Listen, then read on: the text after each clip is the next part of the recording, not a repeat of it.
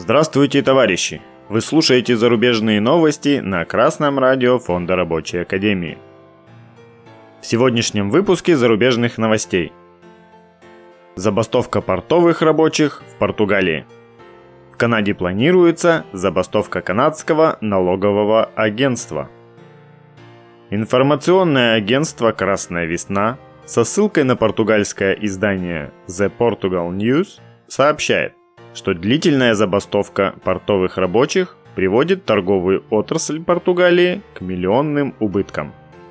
Национальный союз работников портовой администрации объявил многодневную забастовку, которая началась 22 декабря и продлится до 30 января.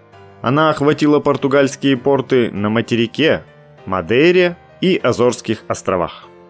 По данным Ассоциации экспедиторов Португалии, Забастовка с такими характеристиками и масштабами может повлиять на сектор международной торговли, вызывая убытки в размере от 100 до 150 миллионов евро в день.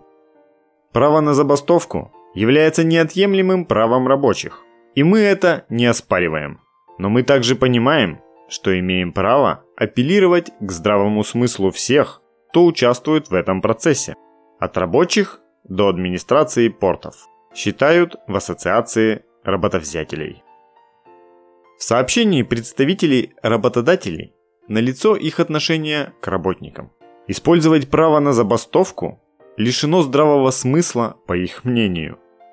Конечно, ведь их цель, чтобы работники выкладывались по полной за гроши, на которые разве что можно не умереть от голода.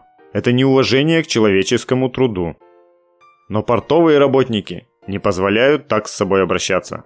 Они совершенно верно определили, что для улучшения своей жизни им нужно сплотиться и вместе добиваться более справедливого распределения прибыли. Выдержки им и уверенности в себе. Vancouverok.com со ссылкой на профсоюз работников налогового агентства Канады сообщает, что более 35 тысяч канадских налоговиков вскоре проголосуют чтобы решить, проводить ли забастовку в этом налоговом сезоне. Голосование проведут с 31 января по 7 апреля, объявил профсоюз в пресс-релизе. Профсоюз также сообщил, что переговоры в правительстве зашли в тупик в сентябре, и работники не могут заключить контракт уже более года. Заработная плата трудящихся не растет, в то время как стоимость жизни продолжает увеличиваться – и все чувствуют напряжение.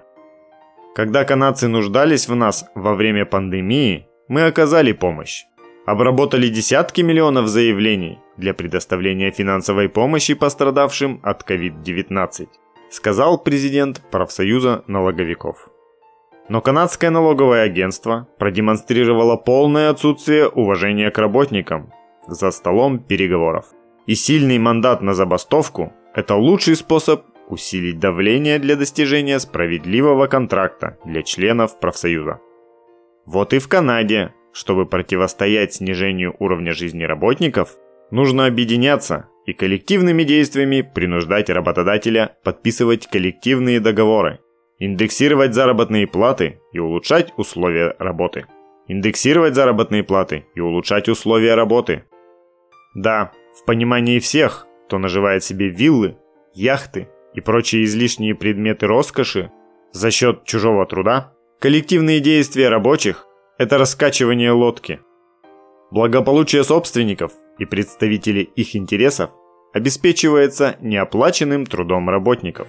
Поэтому работникам нужно дружно и совершенно без стеснения заявить, что решать, как распределять прибыль без согласования с коллективами трудящихся, совершенно недопустимо.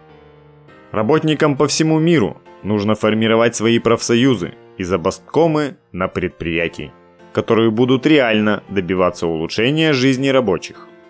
А тех, кто еще рассчитывает и надеется на хорошего, заботливого директора или хозяина, ждет беспросветная борьба за выживание, подсказки о прекрасном будущем.